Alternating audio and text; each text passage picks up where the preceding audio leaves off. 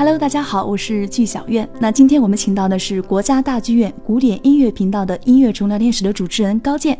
高健你好，嗯，小袁你好，各位听众大家好。那近期我们知道大剧院有很多精彩的演出，那你有什么可以向我们听众推荐的吗？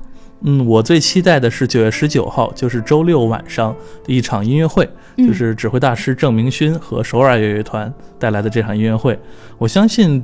对郑明勋大师，国家大剧院的观众一定非常熟悉了，对，因为他刚刚在我们这里指挥了非常精彩的西蒙波卡涅拉。嗯，那么这次呢，他率领的这支首尔爱乐乐团是他担任音乐总监多年的，可以说倾力打造的这样一支韩国的年轻乐团。嗯，那么这对组合呢，其实在二零一三年的时候曾经来过大剧院，他们当时带来了非常精彩的演绎，给我留下非常深刻的印象。